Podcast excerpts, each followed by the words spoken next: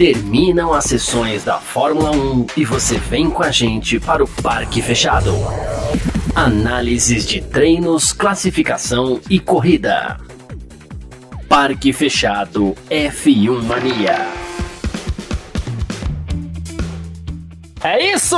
Valeu demais pela sua presença, valeu você que tá junto com a gente por aqui. Tá no ar mais uma edição do nosso Parque Fechado, porque aqui na Filmania é assim que funciona, termina as sessões da Fórmula 1, você vem com a gente pro Parque Fechado, porque é assim que funciona, né? Terminou agora aí há pouco o Grande Prêmio do Canadá nesse domingão, dia 19 de junho de 2022, e a gente tá ao vivo para você aqui no YouTube da F1 Mania também no Facebook da F1 Mania e estamos ao vivo também no Terra TV. Muito obrigado você que está acompanhando a gente. Estamos na home do terra.com.br, tá bom?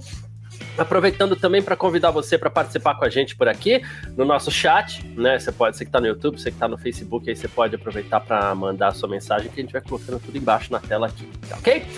Max Verstappen venceu mais uma etapa do Mundial 2022, né? Tá caminhando firme na liderança do campeonato.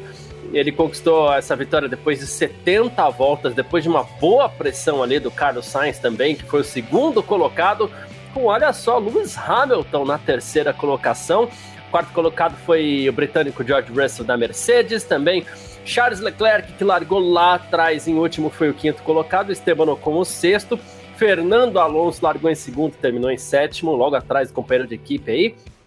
Valtteri Bottas foi o oitavo, Guan Yu Zhou o nono, Lance Stroll terminou nos pontos aí também na décima colocação. Décimo primeiro Daniel Ricardo da McLaren, décimo segundo Sebastian Vettel da Aston Martin, décimo terceiro Alexander Albon, décimo quarto Pierre Gasly, décimo quinto Lando Norris, décimo sexto Nicolas Latifi, e na vigésima colocação ficou aí uh, o Kevin Magnussen da Haas, tá? Bom, abandonaram três pilotos. Yuki Tsunoda, que bateu na saída dos boxes, acabou provocando inclusive um safety car. Mick Schumacher, que teve problemas no seu carro, e também o Sérgio Pérez teve problemas, acabou abandonando a corrida aí, tá bom? Então é o seguinte: é, a gente vai passar a classificação é, do Mundial 2022 também, depois dessa vitória do, do, do Max Verstappen, com o Carlos Sainz em segundo e o Leclerc um pouco mais para trás, então se distancia um pouquinho mais, teve abandono do Pérez, então é, isso mexe no campeonato, tá certo? Isso mexe bastante no campeonato e a gente vai falar sobre isso. Bom, a gente vai receber também aqui o Vitor Berto daqui a pouco, também o Gabriel Gavinelli e a Natália De Vivo, mas eu quero aproveitar para mandar um abraço, porque já tem bastante mensagem aqui. Eu vou ficar guardando o ok do Vitor aqui para quando ele, ele for entrar para bater um papo com a gente. Mas antes, eu só aproveitar para mandar um abraço rapidinho, Vitor, aqui para o William Corrado, para Alex Silva, para o Clóvis De Vivo, Vinícius Carvalho, para o Ricardo Spica. Uh, quem mais? Vinícius falei, Diogo Emilhão, o Zé Luiz Gavinelli está aqui com a gente, que é o pai do Gavi. O que mais? o William Conrado, beleza? O Raul Pereira, Renato TT, a turma que está sempre com a gente aqui. A gente vai ler mensagens, a gente vai colocar perguntas aqui, a gente vai ter um bate-papo bem legal aqui, tá certo? Uh, vamos lá. Vitor Berto, uma ótima tarde para você. Obrigado pela presença, como sempre, aqui no Parque Fechado. Um grande prêmio do Canadá que não foi aquele caos que a gente às vezes gosta de ver em monte, mas foi uma corrida agitada, foi uma corrida bacana ali, acho que tá até a altura do que a gente espera para o Grande Prêmio do Canadá, que às vezes mesmo quando é ruim é bom, né? Uma baita pista, uma baita corrida, e a gente teve uma disputa no final ali para esquentar um pouquinho também, mas no fim, Max Verstappen venceu de novo. Boa tarde, Vitor. Boa tarde, Garcia. Boa tarde, todo mundo que está acompanhando a gente aí pelo Facebook, YouTube, Terra TV. Pois é, assim, o GP do Canadá nunca decepciona, né? Não foi um dos melhores GPs do Canadá, mas foi uma corrida boa, a gente teve movimentação, a gente teve um, uma chegada aí das mais, talvez a mais apertada do ano, né? Menos, menos de um segundo é, entre o, o, o, vencedor e o segundo colocado. É, foram nove décimos aí separando eles. Tivemos safety car, tivemos dois safety car virtual. Ela foi movimentada assim, ajudou porque teve o Leclerc vindo lá de trás ajudou porque tiveram alguns pilotos fazendo uma estratégia diferente, segurando. Então foi, foi, é, foi uma, uma boa corrida assim. É, acho que o resultado, pensando no campeonato, ele não é tão bom, né? O resultado final, porque deixa a vantagem cada vez maior para o Verstappen. Mas, enfim, é, é algo que a gente também estava sentindo já na última etapa que isso poderia acontecer, né? Verstappen foi dominante nesse final de semana pela primeira vez no ano, também, se eu não estou me enganando, porque normalmente ele não anda bem na sexta, né? Assim, não anda bem. Tipo, a sexta não vale nada, né? Mas normalmente ele não faz os melhores tempos na sexta-feira. E nesse final de semana ele foi bem dominante, tirando o, o, terceiro treino livre, foi disputado embaixo de muita chuva, que foi todo maluco, né? Mas uh, quando, quando as condições eram propícias para os carros andarem na pista, ele foi dominante. Então, é, a gente até, até falou na etapa passada, né? Pintou um campeão e a gente ficou um pouco assim, é, parece que talvez, né? Então, assim, acho que o resultado de hoje não é surpreendente. É, como eu falei, ruim para o campeonato, porque ele abre ainda mais a vantagem na liderança. E a gente também é, tinha um Leclerc que poderia incomodá-lo largando lá de penúltimo, porque teve que trocar o motor é, devido ao problema que ele teve no Azerbaijão. Vamos ver como é que vai ser na Inglaterra, né? Eu acho que a Red Bull deve estar tá aí com alerta amarelo ligado, porque teve um probleminha hoje, né? Com, com o Pérez e a gente sabe que confiabilidade é algo que preocupa tanto Ferrari quanto Red Bull. Então, hoje, hoje é, é, eles tiveram um problema com o Pérez e aí vamos ver como é que acontece para as próximas. É, é, sempre algo que a gente tem que ficar de olho, né? Claro que a gente não sabe exatamente ainda qual foi o problema do Pérez, no começo especularam ali motor, mas não parece ter sido motor, né? Porque ele tenta acelerar, o carro não vai, mas o motor tá girando, o motor tá gritando ali, então não parece ter sido é, motor. E aí é aquela história que a gente sempre fala, né? Quando os problemas são os mesmos, o problema de confiabilidade é claro. Quando aparece um problema diferente, pode ter sido um problema pontual também. Máquinas quebram. Mas em se tratando de uma equipe de Fórmula 1 que no começo da temporada viveu tantos problemas aí com, com motor, com, com confiabilidade, com motor não, com confiabilidade, né? então qualquer abandono por quebra vai acender um, um sinal amarelo. É ruim para o Pérez, né? Ainda mais Pérez... quando não é tipo, sei lá, problema hidráulico, né? Que é alguma Isso. coisa que. Normalmente, problema hidráulico não é algo crônico, é alguma coisa que deu errado ali naquele momento. E, e problema hidráulico não gera punição, né? O que, o que eu acho que a Red Bull preocupa, eu acho que concordo com você, o problema de hoje não pareceu ser um problema de motor e de câmbio, mas câmbio eles também têm pouquíssimos disponíveis para o ano, então é, uma quebra de câmbio preocupa sim a equipe, é, além de talvez ser um problema crônico, mas algo que vai impactar o, assim, o, as classificações, né, os grids de largada da equipe lá na frente. Por mais que seja só para o Pérez e que não seja um problema crônico, o Pérez pode fazer falta no momento mais para frente para ajudar o Verstappen numa eventual disputa mais acirrada pelo campeonato. E é ruim porque é um Pérez que vinha empolgado na temporada, ele tinha acabado de assumir a vice-liderança, pô, de repente, será que eu vou conseguir chegar perto lá do Verstappen, ganhar do Verstappen, a gente sabe que ele não ia, né, mas chegou-se até a, a, a, falar sobre essa possibilidade, contrato renovado, acontece esse abandono aí, né, o que deixa a vida do Verstappen até ainda mais fácil, e assim, é, um final de corrida que vale a gente destacar, assim, que foi muito legal também, porque a gente teve dois pilotos andando o máximo que eles podiam por ali, né? Os dois com pneu duro, é, não desgastados, os dois com pneus em boas condições ali, porque isso é legal também, a gente vê o, os caras chegando no limite do equipamento, no limite da borracha, você fala assim, ok, é bonito porque eles estão dando o seu máximo ali, mas ali eles pareciam ter os dois equipamentos ideais, pneus ideais, é, e foi uma disputa bonita ali, embora o Sainz não tenha tido a chance de ultrapassar, de colocar de lado, né, não teve toque de roda, mas não tira a beleza, não tira o brilho da disputa entre os dois, né? Sem dúvida, é. A real é que, por mais que realmente o Sainz não conseguia chegar nem a ponto de colocar de lado, é, ele chegava muito perto, né? Tanto que eu falei assim, a chegada foi muito próxima, menos de um segundo. Uh, e por vários momentos eles chegaram a ficar 250 milésimos, 350 milésimos diferença. Uh, faltava para a Ferrari aquela aproximaçãozinha final, uh, mas acho que na verdade estava muito mais ligada à, à tração na saída da curva que levava para a reta, né? Então ele chegava na freada para a curva, o Sainz chegava próximo, e aí quando eles dois iam sair da curva, o Verstappen acaba, acabava abrindo um pouco e aí, mesmo com o DRS ligado, o que o Sainz tirava na reta não era o suficiente nem para deixar ele colocar de lado, a reta acabava antes, mesmo sendo uma reta muito longa. É, mas foi, foi, foi uma disputa bonita de se ver, realmente, assim, e, e foi legal que os dois estavam com equipamento, assim, com pneus relativamente próximos, ainda que o Sainz tivesse ainda assim vantagem é, em termos de pneu, mas foi legal porque deixou a briga mais justa, né? Assim, aparentemente ganhou quem realmente estava andando melhor, é, até porque, como eu falei, né? O, mesmo com o Verstappen com um pneu de mais tempo de pista, ele ainda assim levou a melhor. Então, realmente leva a crer que ele, que ele tinha o melhor carro. É isso. Ah, quando a Nath deu ok aqui, então vamos lá, já deu ok, olha que rápido aqui, né? Então vamos lá, trazer a Nath aqui para o nosso papo também. Natália De Vivo, boa tarde, obrigado pela sua presença aqui no nosso parque fechado desse domingo de GP do Canadá, com mais uma vitória do Verstappen, mas a gente estava falando aqui um GP do Canadá, que se não foi aquele caos todo, terminou de um jeito quente, terminou de um jeito legal, com uma disputa bem bonita entre os dois ali, né, Nath? Boa tarde, Vi. Boa tarde, Garcia. Todo mundo que está assistindo a gente, que já está aí deixando os primeiros comentários.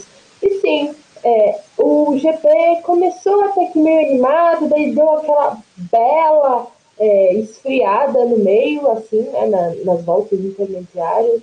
E daí, por causa do safety car, a gente teve um final aí bastante emocionante, bastante divertido que apesar de ter sido divertido, ter sido legal, ter sido bacana, a gente sabia qual ia ser o desfecho, porque eu não sei vocês, mas eu não acreditei de fato que o Carlos Sainz fosse conseguir ultrapassar o, o Max Verstappen. Então, apesar de ter sido emocionante, ser legal ver o espanhol encostando, quase passando, a gente sabia que não ia ser hoje a primeira vitória dele.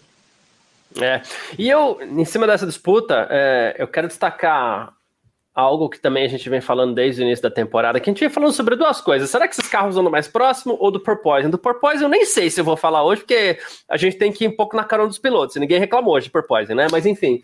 É... eu queria falar da, dessa questão dos carros andarem próximos, porque essa disputa entre o Max e o Sainz mostrou isso mais uma vez, né? Não era comum na Fórmula 1 há pouco tempo, Vitor, nos últimos anos, aí nas últimas temporadas, carros andarem a meio segundo de distância, entre meio segundo e oito décimos, nove décimos, por tantas voltas seguidas, né, Vitor? É verdade, é verdade, mas Garcia, antes de eu dar Vamos minha lá. resposta, temos um super chat Obrigado, Boa. Gustavo. Obrigado mesmo. É isso. Valeu demais. O Gustavo Justino, que sempre participa com os, o Superchat aqui, ele falou assim: Max maduro demais, caminha passos largos ao título, e o Leclerc precisa reagir como o Hamilton em 2021 para tentar impedir o título do Max. Essa segunda parte eu acho que tá mais difícil, né? Pois é, pois é. é. Sem querer ser maldoso, mas. Parece, parece. É, até porque o campeonato ele, ele se desenrola de uma maneira muito diferente, né? Então, o Hamilton, o Hamilton precisava reagir menos do que o Leclerc precisa agora. Sim. A vantagem nunca chegou a ser tão grande, né? E, e sei lá, a gente também tá falando do Hamilton. Será que o Leclerc consegue isso? A gente tá falando da Mercedes também, né? Pequeno detalhe. Né? Querendo ou não, errou nos dois pitstops de hoje, então é difícil, é difícil, é difícil. Você acha que tem espaço para uma eventual reação, Nath? Jamais, jamais. jamais é, é ótimo. É, eu não quero falar mal do Leclerc, eu acho ele um bom piloto e tudo mais. Só que aqui a gente não está dependendo apenas do piloto, estamos dependendo, dependendo também de uma Ferrari, que, como vocês falaram, errou na estratégia hoje, que tem errado constantemente, que, cara, faz pitstops lentos. Então, a Mercedes era fino do fino. A Ferrari ela deixa a desejar. O, o Charles Leclerc ele também tem deixado a desejar. E eu acho que é muito difícil essa, essa recuperação. E não, ele não vai conseguir recuperar nem para terminar como vice-campeão. Esse título, assim, eu acho que esse ano a Red Bull vai ficar com a tríplice coroa. Vai ficar com o campeonato, vice-campeonato e campeão de construtores. Polêmico, hein? Não vai reagir nem para ser vice-campeão. Polêmico, polêmicas, polêmicas. É, mas é isso, mais uma vez, obrigado, viu, Gustavo? Tamo junto aí. É, obrigado não só pela presença, como também pelo, pelo apoio aí. Né? Ah, estávamos falando então do, da proximidade dos carros, né, Vitor? Por é, tantas voltas seguidas, né? É, a gente viu, sei lá, que foram 15 voltas, mais de 15 voltas, acho que eles andando próximos, né? Eles relargaram, vamos achar. Você só vê a, a, a, vamos dizer assim, o pneu do Sainz foram 21 voltas. Eles relargaram Deve ter na, alguma é. coisa em torno de 17 voltas ali. Eles relargaram na 55, então contando a 55 até 70 dá 16. 16 né? voltas, é. Não é, 16 voltas andando próximo assim, a gente nunca viu no, no passado recente da Fórmula 1. Eles duas, três voltas já estavam enfrentando problema, mas teve uma conversa ali naquela salinha que antecede o pódio, que os pilotos comentaram que, apesar de aerodinamicamente ser possível andar atrás, os pneus dianteiros esquentam um pouquinho a mais do que deveriam andando atrás. Então, isso dificulta um pouquinho a vida deles, mas nada comparado ao que se via é, até ano passado, em que o carro praticamente ele perdia toda a pressão aerodinâmica, né? Quando você quando estava andando atrás, e aí. E os pneus era, acabavam também. É, tanto, né? é, é, na verdade, sim. Tanto era difícil fazer uma curva, porque o carro saía de todos os lados, quanto isso, consequentemente, pelo carro, pelo carro escorregar, raspava o pneu no chão e aí o pneu acabava muito mais rápido. Então, é, eles tinham duas dificuldades muito grandes no ano passado, que era isso, assim, manter o controle do carro e, consequentemente, desgastar muito o pneu. Então, acho que, que é, tem, tem uma, uma, uma melhora assim expressiva no, no, no, negócio, né? Que é puta, andar os, os, cara, os caras conseguirem andar próximos. É, ainda acho que muita gente conseguiu andar próxima e não conseguiu passar. É, não sei se alguma coisa relacionada à aerodinâmica ou algo do tipo, ou se simplesmente eram carros em condições diferentes e aí faltava aquele finzinho. Porque eu achei muito estranho, né? O, o todo mundo preso atrás do Stroll durante muito tempo, com pneus novos, o Stroll com pneu muito velho. E assim, naquela, mesmo com aquela reta longa, não conseguiam passar, me pareceu um pouco estranho, porque se fosse nos anos anteriores, né, a gente estava falando que os carros não conseguiam andar próximos, e aí eles entravam longe na reta e por isso não conseguiam passar. Hoje a gente viu carros entrando próximos na reta e mesmo assim não conseguindo passar. Né? E, o próprio Acho que foi o Hamilton também que ficou andando um tempão atrás. Foi atrás do Alonso, não foi? Atrás do Ocon. Isso. Que, que andou andando atrás do Ocon, né? Durante muitas voltas, também sem conseguir passar. Uh, de novo, não sei se foi uma questão de pneu, uh, mas era engraçado como eles estavam chegando rápido e depois não conseguiam passar. Isso, isso me deixou assim meio com uma pulga atrás da orelha do que está acontecendo, né? O que, que impediu essa ultrapass essas ultrapassagens de acontecerem. É. Eu vou até aproveitar para chamar aqui o Gavi, né? Gabriel Gavinelli, boa tarde, obrigado pela presença aí, meu irmão, como sempre aqui no Parque Fechado. Não esqueça só de ligar o seu microfone, né? Mas estávamos falando Agora aqui sim, sobre essa bem? questão dos carros conseguirem andar mais próximos, e o Vitor levantou a questão aqui também, que assim, eles, eles andam mais próximos, mas eles ainda talvez mostra estejam mostrando uma dificuldade para se ultrapassar.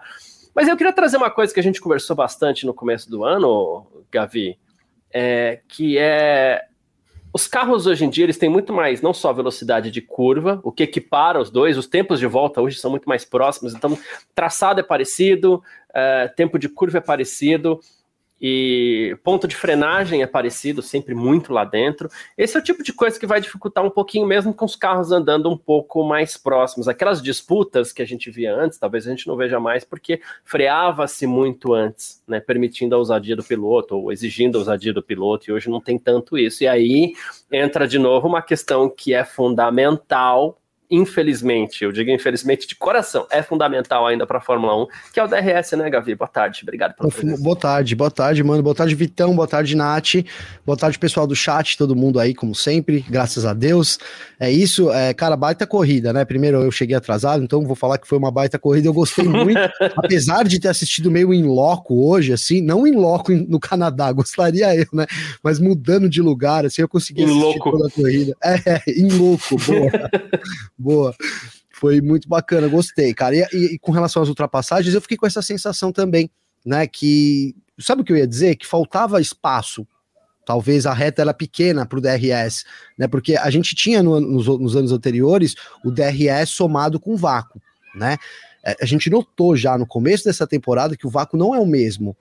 Então, ali, para mim, principalmente naquela reta que antecede o muro dos campeões, ali faltavam uns 50 metros ali para poder é, ser mais, mais simples as ultrapassagens. Mas é isso, cara. É, você também tem razão, os carros são maiores, então, assim, arriscar é mais difícil. Vou usar o exemplo do Leclerc tentando passar o Ocon ali né? Então depois que ele, que ele acabou saindo para fora ali da pista e tal, então ele, ele, ele já tava ali um carro para dentro do Ocon, mas realmente se ele tivesse dividido ali naquela curvinha ali, na, naquele, naquela chicane do, do, dos campeões ali, realmente não cabe dois carros, né? Então, assim, se cabe é muito milimetricamente. Então, o fato dos carros serem maiores a cada, a cada, né, a cada geração, isso tem atrapalhado também.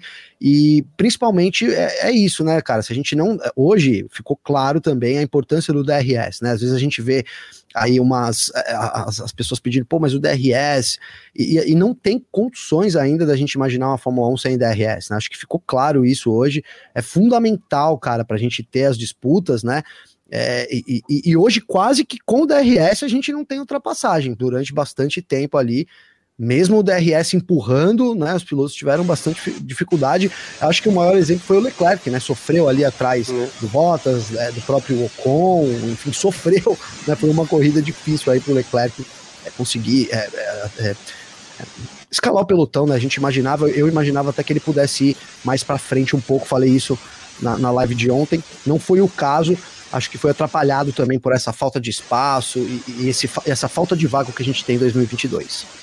É, é isso, né, Nath? É, eu, eu, citei ponto de freada, velocidade em curva, e o Gavinho ainda lembrou o tamanho dos carros. Quando vai chegando o Grande Prêmio do Canadá, as pessoas vão lembrando de algumas das grandes manobras que já aconteceram. Uma lembrança muito legal que eu vi algumas vezes essa semana foi o Massa passando Barrichello e Kovalainen no Harpin. Ele passa os dois ao mesmo tempo. Hoje em dia isso é impensável porque não cabe mais três carros ali, né?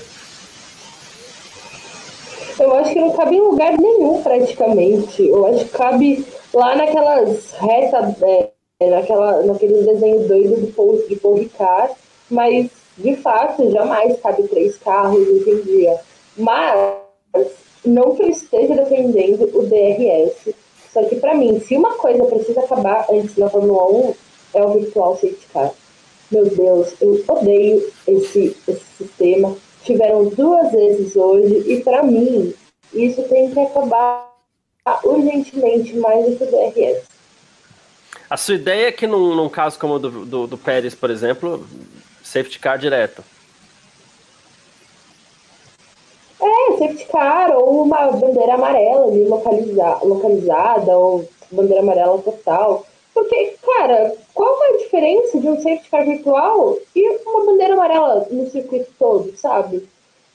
sei lá, ah, eu não gosto, e, e ou coloca então sim direto no safety car, né, seja para dar uma, duas voltas, porque não faz sentido esse virtual safety car. É, eu, eu gosto do, do, do, safety car em duas ocasiões, e eu acho até que o Victor concorda comigo, porque ele já falou algumas coisas parecidas. Eu gosto em duas ocasiões. Cara, tem um negócio na pista ali. Você precisa colocar o virtual safety car rapidinho só para o fiscal poder cruzar em segurança. Para tirar a latinha, igual Isso. aconteceu esses dias. Isso, tira a latinha, cruza a pista e volta. Ali o, safety, o virtual safety car é legal.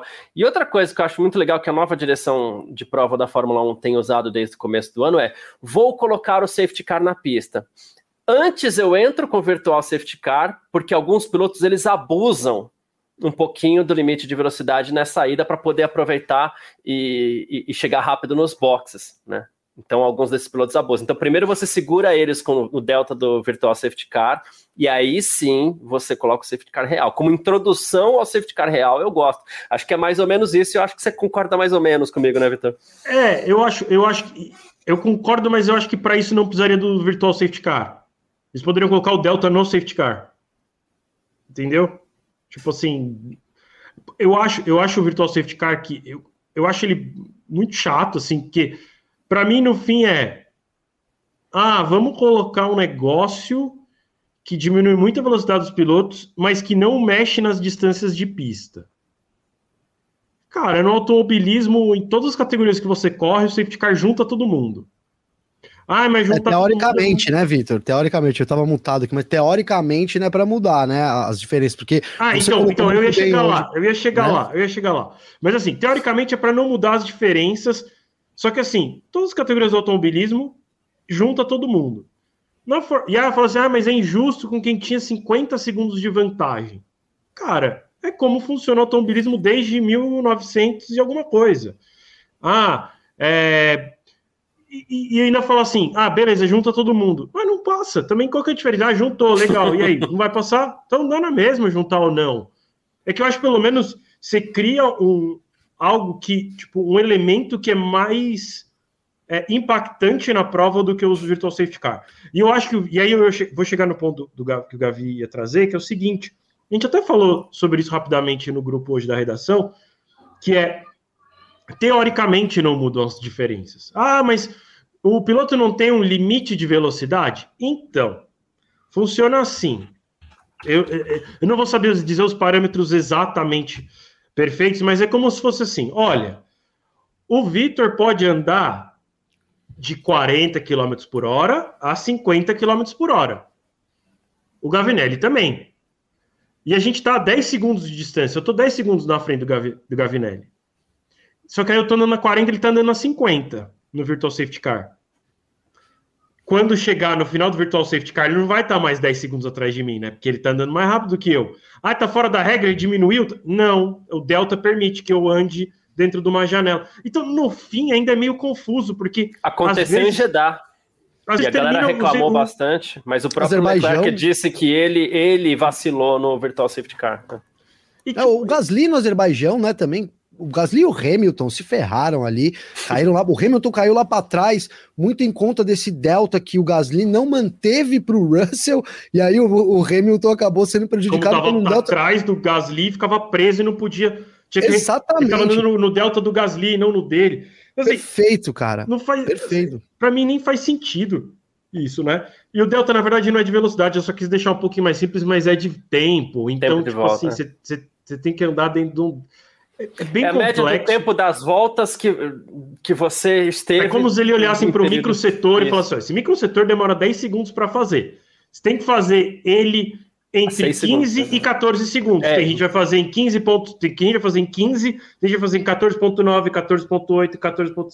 E tá tudo dentro da regra. Porque ninguém consegue fazer exatamente com 15 né? Porque ninguém tem essa precisão de milésimos. Então, se todo mundo, se, se rola essa diferença setorzinha, e aí são microsetores, não é o setor inteiro, né? Então você vai somando todas as diferençazinhas, no final você fala assim, ué, como é que pode, antes do safety car entrar, o Verstappen estava 10 segundos atrás, deu a relargada, ele estava 7, ah, ele vai ter que ser punido. Não, a regra é meio boba, é meio assim. Então, assim não fica... E eles têm o controle no volante, que fique bem é. claro, né? Então eles vão lá, verdinho, vermelhinho, verdinho, vermelhinho. Então eles É, na verdade fica tipo o, o tempo, assim, você tá X segundos abaixo do delta, X, é, X, na verdade, eles milésimos, né? Assim, uhum. X milésimos abaixo do delta, acima do delta, e ele fica, acelere, freia, acelere, uhum. freia, para tentar chegar, ficar o mais próximo possível do 0.000. Só que é isso, ninguém é perfeito no 0.000. E aí também você pode compensar depois de um tempo. Se você for meio rápido em um, você pode compensar em outro. Mas assim, no fim é, é, tão, é tão complexo que é a gente, enquanto espectador, mesmo a gente que trabalha com isso, não tem informação, então a gente acaba sem entender realmente, né? Porque assim, a gente nunca tem certeza absoluta se está todo mundo dentro do Delta, porque o Delta não é aberto para a gente. Para quem está assistindo é pior ainda porque não conhece de modo geral a regra. E, ah, tudo isso a troco de quê? Para não juntar todo mundo? Junta logo e deixa a corrida mais emocionante, não falta emoção. E, de é. novo, às vezes nem é mais emocionante. Hoje juntou ninguém, passou ninguém. então, sei lá, ou junta todo ali, né, mundo, né? ou deixa uma bandeira localizada. É, sei lá, acho que, que realmente o Virtual Safety Car eu concordo com o Garcia que talvez o único momento que faça sentido usá-lo seja assim: ah, alguém deixou um pedaço de um carro que é um negócio que demora cinco segundos para um fiscal ir lá tirar, por uma questão de segurança. E mesmo assim, eu tenho uma leve duvidazinha no coração se precisaria de um Virtual Safety Car. Mas aí o Virtual Safety Car tinha que durar 5 segundos também. Né? É, também. É, às vezes eles botam o Virtual Safety Car, ah, vai também ter que tirar a latinha que tá lá. Fica um minuto de virtual safety car. O cara já tirou a latinha faz tempo, tá? Virtual safety car lá. Ele tá assim, analisando se é reciclável ou não e veio só é, não, não chegamos é. ao, ao E aí os deltas ainda. ficam se mexendo, aí no fim tá todo mundo já diferente. Pra é. quê? Sei lá, deixa correr, né? É, e aí você Pô. inclusive mexe nessas distâncias de forma artificial sem mexer de verdade, como seria o safety car. Né? O Garcia é... Vitor Leôncio colocou bem aqui, ó. Você sabia aquele aviso, você ia chamar isso daí? ia chamar Achei engraçado, porque é isso, né? Você tá com aquele delta na tela para quem Mas já recebe, jogou o game. É, vem né? no volante. Mas, mas é, é, isso, é exatamente isso. Colocou muito é. bem aí. Um ótimo exemplo. É, eles, têm, eles têm que bater aquela meta, digamos assim, né? Mas é, não é um número exato. Ali no, no, jogo a gente tem uma. Você tira o pé e aí ele te libera, né? Então é o que o Vitor falou. Ele tem um máximo e um mínimo durante esse micro setores. Eu fui até buscar aqui, por exemplo, né, no Canadá a gente tinha tem três setores. O primeiro e o último eram cinco micro setores e o segundo seis micro setores. Então ele é baseado nesses nessas frações aí de segundo, tem um máximo e um mínimo. Então, por isso que é bem complicado é realmente. ser sistema, perfeito, né? né? Que é isso. Ninguém vai fazer 0.000 do delta. Sim. Tem gente que vai ficar um pouquinho acima, um pouquinho abaixo, uns mais abaixo. Tipo, nunca. E não vai ter dois pilotos que fazem exatamente a mesma distância do delta. Logo, as distâncias na, na pista se movimentam. É, eu, eu queria trazer só um assunto, já que a gente entrou no, no Virtual Safety Car. O é. William Conrado e o Renato Francisco, eles trouxeram é, um assunto interessante, porque foi por isso, foi logo depois disso, inclusive, que começou a ser elaborado o Virtual Safety Car. Né? O William Conrado falou: se houvesse Virtual Safety Car, talvez o Júlio Bianchi estivesse vivo, e também o Renato Francisco, que é, eu ve... Ah, tá. O Virtual Safety Car surgiu no acidente do Bianchi, porque entrava o safety car, a galera, a galera acelerava para alcançar, para ir para os boxes, aquela, aquela história toda. Mas não foi bem isso, né? É, é não, na verdade, assim. É, eu concordo. Eu não, eu agree to disagree. É assim: se houvesse o Virtual Safety Car e ele estivesse ativo no momento em que o Júlio Bianchi bateu, né? Porque tem muito cis nessa história. É, provavelmente ele estaria mais. É um si. Vai que né, o, o, o, diretor de prova lá, o White, na época, não tivesse ligado, sei lá.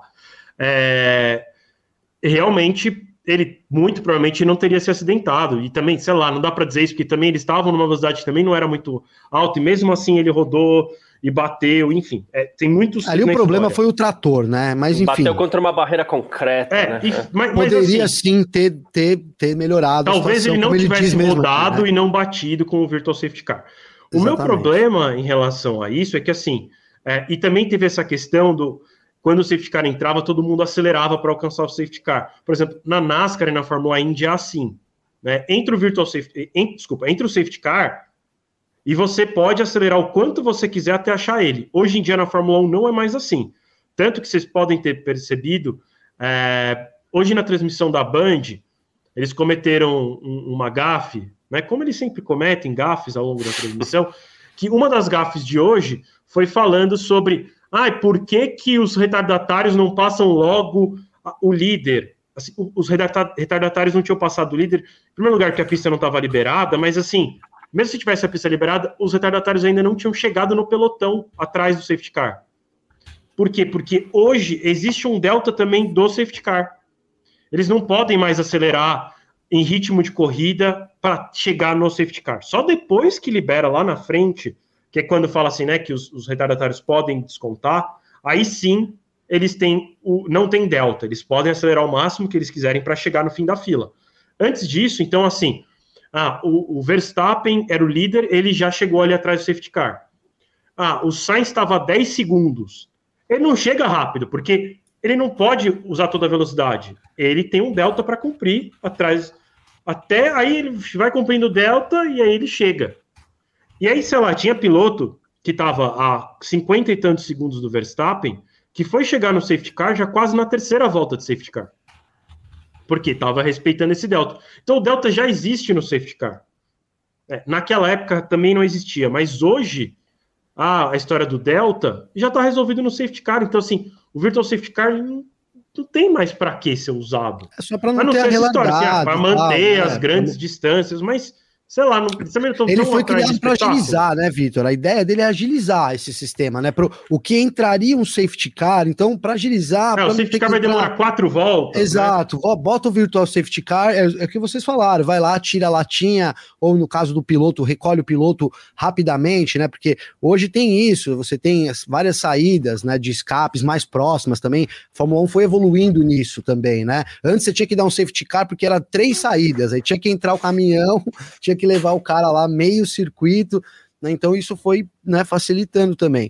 Mas de fato, cara, é um, é um, é um negócio que vai contra um pouco a, a lei da, das corridas. Eu também concordo com esse lance da gente estar tá acostumado com junta tudo, né?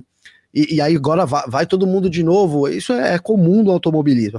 Mas é isso, cara. Foi criado para não, não, atrapalhar tanto, né? E aí o pessoal colocou aqui, foi até o João Felipe Garcia, por que, que não usa o limite de pitch, né? Porque, na verdade, o Delta, que o Vitor explicou muito bem agora, é a tentativa disso. Né, o limite ele é ali acho que 80, 60, depende de lugar para lugar, né? Mônaco é 60, em outros lugares é 80 mas ele não tem, ele não é, ele, não, ele não tem como alternar. Então, se você crava em 80, acontece que o Aleuar colocou aí, né? Os carros fritam e outro 80 por hora, é, né? né? 80 por hora é muito lento, né? Os muito lento. muito rápido. É, então é isso, uma tentativa tempo... de manter essa velocidade, né, Vitor? É, e ao mesmo tempo, você, assim, ah, na reta vai mais rápido, na curva vai mais devagar, exato, é, exatamente. Exato, né? Porque ao mesmo tempo, assim, ah, então o limite de velocidade seria o ideal. Ah, então qual vai ser esse limite? O de pitch a gente sabe que não dá, porque senão esfria muito. Ah, vai ser 200 km por hora. 200 km por hora em algumas curvas é muito rápido, é rápido demais. Então você acaba criando um parâmetro que não pode ser seguido também, porque fazer certas curvas a 200 km por hora. Ah, mas então o cara não faz 200 por hora, ele faz por quanto ele quiser. Então aí é o delta. Basicamente é isso, porque aí se ele vai tem gente que vai fazer a 200, tem gente vai fazer a 150, tem gente vai fazer a 100. Você cria o mesmo na problema média, no final. Tem que acertar ali, é isso. Boa. É isso. Boa.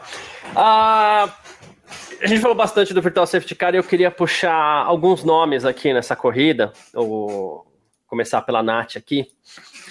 E eu queria começar por um cara que a gente criticou bastante. Eu acho que nenhum de nós vamos retirar nenhuma das críticas que aconteceram. Não é sobre isso. Retirar críticas que foram feitas. Não. Mas é importante quando a gente pega um piloto que, pô, tá lá embaixo, tá com problema. É, e ele vai bem numa corrida. E eu queria que você falasse sobre a corrida do Carlos Sainz hoje, Nath. Carlos Sainz foi bem, foi uma ótima corrida. Ele acabou sofrendo um pouquinho, eu acho, com a estratégia da Ferrari, não foi tanto problema dele. Mas ele também estava um pouquinho com a faca e o queijo na mão, não conseguiu né, extrair muito aí, não conseguiu alcançar é, o Max Verstappen. Mas eu acho que foi sim um bom final de semana. A gente ficou falando o quanto a Ferrari estava dependendo dele nesse final de semana. Ele entregou o que ele podia entregar, o que ele conseguia entregar. E eu acho que também vai ser importante para ele, porque ele vinha numa fase muito ruim, numa fase muito complicada. Então, esse pódio com chance de vitória, chegou a liderar a corrida e tudo mais vai ser bom para a autoestima dele, vai ser bom para o moral dele. E eu acho que ainda não podemos falar que é uma plena recuperação, mas eu acho que já é o primeiro passo em direção a isso. Boa.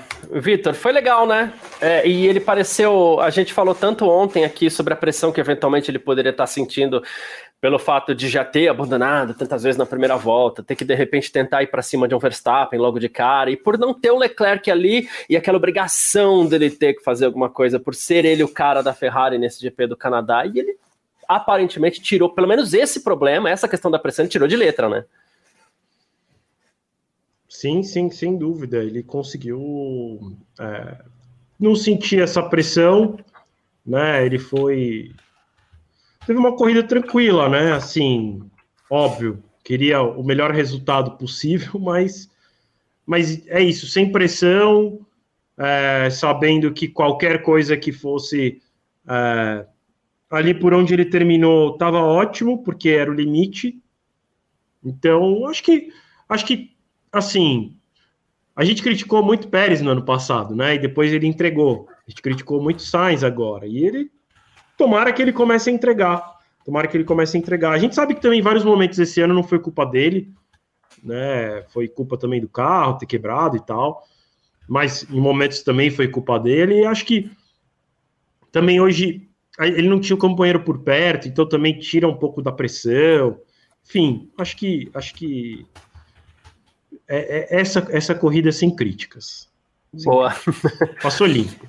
Eu só fiquei com uma pulguinha atrás da orelha que nunca vai sair, Gavi. É, eu acho que a Ferrari poderia ter sido um pouquinho mais ousada com ele. Entra um pouco daquele. Às vezes é preciso ousar. Né? Cara, a Ferrari deu uma sorte, convenhamos. Segue aí a pergunta, Não, Então, deu sorte, porque ah, o que, que precisa para ver se o Carlos Sainz faz alguma coisa? Precisa de um safety car. O safety car veio, toma aqui, é o safety car que você quer, então toma. O, os deuses canadenses do automobilismo falam, tá bom, é safety car, toma. A gente tá acostumado com esse negócio de safety car aqui, isso é fácil de resolver, né? Aí a Ferrari não poderia ter usado com pneu médio. A gente até conversou, não tinha o um pneu médio novo, ok, ele só tinha um novo que ele usou para largar. Mas sempre tem aquele pneu de duas, três voltas da classificação que sobra. E no máximo, no máximo, se esse pneu acaba no final da corrida, ele vai terminar em segundo como ele terminou. Será que não valeria a pena a ousadia, Gabi? Não, não, eu acho que valeria sim. E, e, digo mais, Garcia, a Ferrari teve duas chances, né? Porque eu, e aí é opinião minha, mas assim, eu teria marcado a Red Bull naquele começo, cara. Eu achei que ali já foi um risco. Mano, mas é um risco muito grande, principalmente para um cara que a gente tá falando aqui, que tá pressionado, que tinha, como o Vinícius colocou, obrigação né? O Vinícius Carvalho colocou, a gente falou ontem aqui, tinha obrigação desse segundo lugar hoje, né? Não é, não fez nada demais. Fez uma boa pilotagem, concordo com a Nath também, gostei do Sainz, ele fez o que devia fazer. Mas assim, dentro do que se espera dele, de um piloto Ferrari, ele fez o dever de casa hoje, minimizou os danos um pouco para a Ferrari, né? E era o que ele deveria fazer. Então, assim, é, já teve, as, foram duas chances. A primeira, a, a Ferrari refutou né? Eu já achei que ali foi o primeiro erro. Teria que ter acompanhado o Max ali é, e ter ido para o pit, não estaria atrás do Max Verstappen, cara. É, enfim, pelo menos você está marcando ali o seu rival direto, no caso era o Verstappen. Tudo bem, ficou na pista, teve uma segunda chance, e aí no, no, é, no caso a Ferrari aproveitou, o que a Alpine não fez, né? Depois a gente pode até falar da Alpine aqui, porque impressionante o que eles fizeram com a corrida do Alonso hoje, né? Duas chances, né? Eu, eu, eu me quando acontece uma chance outra atrás da outra, eu lembro daquela história do cara da que é, é, é, é uma, uma, lenda urbana, né? Sei lá como é que chama isso. O cara tá perdido lá no meio do, do mato lá e a água tá subindo e o cara tá lá, é pastor, né? O, o padre, enfim, chamem como queiram, né? Aí ele tá rezando lá, ó, oh, senhor, manda para mim aqui, aí, aí vem o barco, né? Tem essa história, vem o boi, vem o bote, vem o jet ski, vem o helicóptero e o cara acaba morrendo afogado, porque nenhuma dessas ele, né? Ele Deus esperando Deus ajuda, não, Deus vai me ajudar. É, é. é. Então, assim, a Ferrari deu sorte quando veio essa segunda vez, porque para mim já teria que ter marcado ali. E no fim das contas, lá na frente poderia ter trocado, né, Garcia? Você tenta ali colocar o, o pneu médio, quem sabe, né? A gente sabia que teria mais uma parada também, era difícil segurar, apesar em determinado momento, assim, dado o, o, o virtual safety car, e também o safety car, eu achei que talvez pudesse, cara. Os pneus duros têm, têm rendido muito esse ano. Fosse no Azerbaijão, talvez teria rolado, né? Que o Canadá também tem um circuito um pouco mais abrasivo ali. Enfim, poderia sim ter arriscado mais. É, mas é uma situação difícil, cara. Eu acho que assim, eles erraram, deram uma sorte hoje lá, estão agradecendo por aquele segundo virtual safety car ali para poder recuperar, senão teria sido pior também para o Sainz, apesar de ele ter carro suficiente para escalar o grid, né?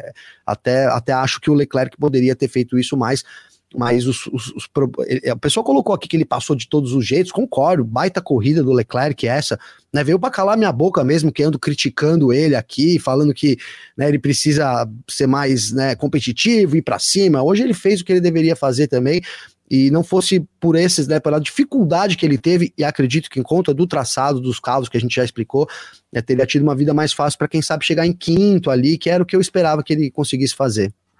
É, uh, emendando nisso, Nath, inclusive, já que o Gavi citou a questão do Leclerc, o Leclerc foi vítima da Ferrari, foi vítima do.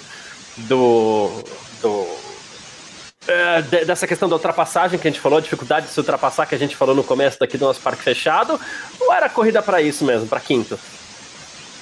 Uh, eu quero elogiar o Leclerc, ele largou em 19, ele escalou, terminou na quinta colocação. De fato, a gente tem que aplaudir ele. Mas Se o Sainz fez apenas a obrigação, o Leclerc também só fez a obrigação dele. Vamos combinar. Ele que tem o melhor ou o segundo melhor carro do grid. E assim, a Ferrari e Red Bull estão uns dois degraus acima. Daí a Mercedes pode estar um degrau acima e daí vem todas as outras equipes. Então, o Leclerc fez belas ultrapassagens, é, conquistou, mereceu, foi um pouco vítima do trem do DRS, ficou preso atrás de pilotos, isso é verdade, mas também não fez mais do que obrigação. É, ele tinha que ter escalado e, e conseguiu escalar, conseguiu terminar em quinto, mas sim, teve ali um problema da Ferrari é, em estratégia, ele ficou preso atrás de pilotos e tudo mais. Fez uma boa prova, mas também assim, ok, parabéns, você tinha carro para isso e fez o que era esperado. O que talvez tenha faltado mesmo, que a, o pessoal pode cobrar no finzinho, que o safety car foi lá, juntou todo mundo, ele tava com o pneu médio para cima do Russell e ali faltou, né, Vitor? Pois é, eu acho que é, eu acho que ele que ele fez menos do que ele deveria ter feito, na verdade, assim. Eu acho que não por culpa, não só por culpa dele, né, teve problema no pit stop, é, mas assim, eu esperava que ele passasse alguns pilotos ali que ele ficou muito tempo parado atrás. Então, é, acho que ele tinha que ter feito um pouquinho mais, apesar de que, olhando de ontem para hoje, a posição, a quinta posição, não é ruim. Né? Terminou atrás das Não, é. Mercedes, que andaram muito bem hoje. A gente chegou a falar dessa quinta posição, né? Falamos, ó, se, se rolar alguma coisa, talvez um pódio. Ah, a Nath, né? O Vitor não tava ontem, foi a Nath, Eu né, não Nath? tava. Mas a gente falou dessa quinta posição também, Vitão. A Nath não tava também. Tava, pô. Não? Não. Não, Quanto que a gente falou dessa quinta posição? Foi, só, só sonhei com essa quinta posição. Pode ser, pode ser. Pode ser.